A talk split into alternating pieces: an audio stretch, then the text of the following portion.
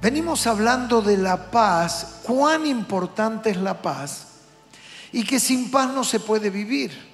Es decir, cuando alguien no tiene paz, no puede pensar.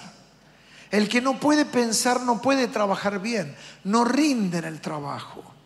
Lo van a llamar sus superiores, sus directos, y le van a decir, che, ¿qué te pasa? Has bajado tu rendimiento, te olvidas las cosas, hay problemas con clientes. Es decir, que yo he descubierto al estudiar la palabra que la paz es madre de bendiciones. ¿Qué es la paz? Madre de bendiciones. A veces uno pide muchas cosas, pero en realidad lo que está necesitando es paz de Jesús es paz acá adentro. Por eso yo le puse por título a esta charla, recupera la paz interior. ¿Cuál es el título de esta charla? Recupera la paz interior.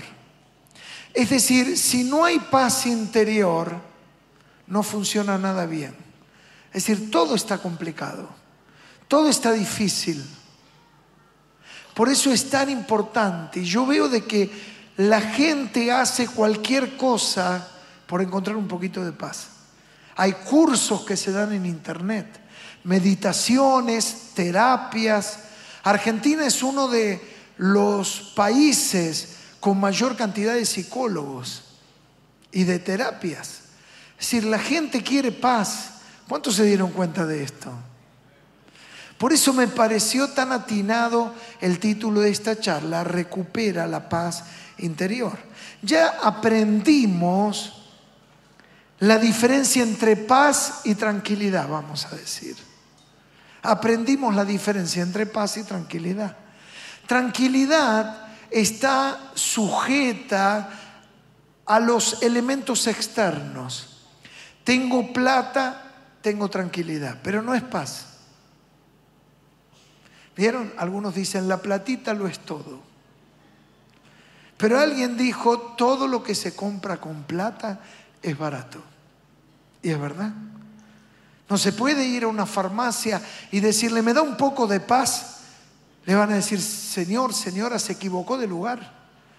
Tenemos de todo, pero de eso no tenemos todavía. Es decir, no es tener estabilidad económica, eso es tranquilidad. Paz no es tener cobertura médica, eso es tranquilidad. No es tener vacante para mi hijo en la escuela, eso es tranquilidad. La paz no depende de nada externo.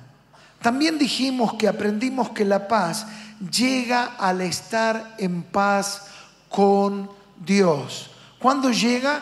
Al estar en paz con Dios. Es decir, si yo no puedo estar en paz con Dios, no puedo estar en paz con nadie. Cuando yo logro estar en paz con Dios, después estoy en paz conmigo mismo y con la gente que me rodea. ¿Vieron esas personas? ¿Cuántos conocen a alguien inaguantable? Puede que sea que si inaguantable seamos nosotros mismos. Siempre vamos a encontrar la talla en otro, pero qué difícil es decir, yo soy inaguantable. Pero quizás te pasó en un momento que ni vos te aguantabas a vos mismo. ¿Te pasó? Sé sincero. ¿Verdad? ¿A quién no le pasó? Ni yo me aguanto. Todo empieza en estar en paz con Dios y a partir de ahí estoy en paz conmigo mismo y en paz con el resto. Y también aprendimos que hay que activar la paz se activa. ¿Vieron cuando oramos? Mucha gente me dice, ay pastor, cuando yo salgo del culto me voy como una plumita, liviano, ¿verdad? ¿Lo escucharon? Y cuando llegas, ¿cómo llego? Bueno, llego como un plomo. No me puedo levantar. Yo veo que resulta para algunos como, como esos muñecos que se ponen en la puerta de los lavaderos, a la mañana temprano encienden un motor que tira viento y se van levantando así. ¿Y vieron que se mueven todos así? por el viento. Ahora, si apagan el motor, se caen. Yo veo que muchos llegan al culto todo así. Y de repente el Espíritu Santo va soplando y se va levantando.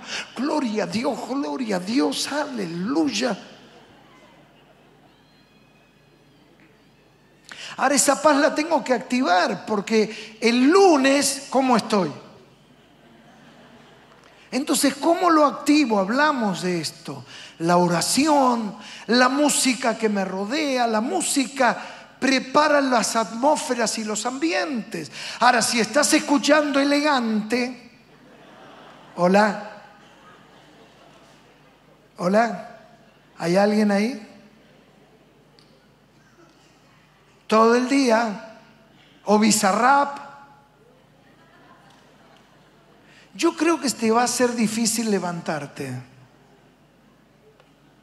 La, música predispone al alma a muchas cosas. Vieron, hay música que te deprime, hay música que violenta y hay música que promueve la espiritualidad. ¿Cuántos se han dado cuenta de eso? Y yo diría, ¿por qué no lo haces? Vamos a nuestro texto de la Biblia, Juan 14, 27. Miren qué sabiduría la de Jesús va a decir, la paz, lo leemos todos juntos, la paz os dejo, mi paz os doy, yo no os la doy como el mundo la da. Qué interesante. Jesús dice, la paz te la doy yo.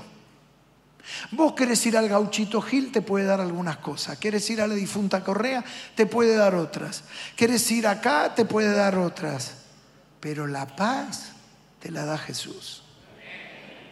No hay nadie más que te dé paz. Y dice, yo no la doy como el mundo la da.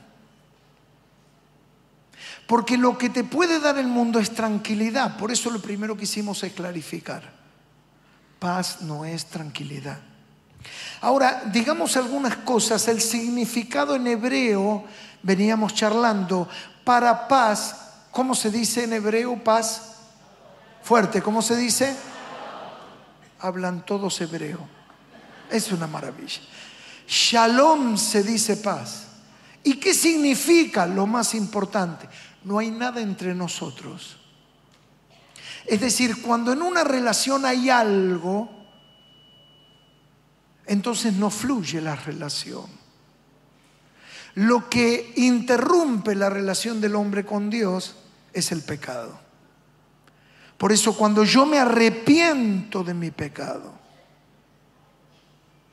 entonces no hay nada entre Dios y mi persona y fluye la relación. Y fluye constantemente. Y así debe de pasar en todas las relaciones interpersonales. Pero el concepto Yalón es un concepto todavía más amplio porque implica plenitud, sabiduría, seguridad, fortaleza, salud, prosperidad. Miren ustedes, por eso yo digo que, que Shalom, paz, es la madre de todas las bendiciones. Porque cuando uno tiene paz, entonces, como antes decíamos, puede crecer, se puede relacionar correctamente con otro, puede tener relaciones a largo plazo. ¿Relaciones como? Hoy todas las relaciones son superficiales. Las relaciones de pareja, bueno, separémonos, pero para hace dos días que estamos. No hay capacidad para superar la diferencia, la frustración, pero otra vez todo empieza en Dios.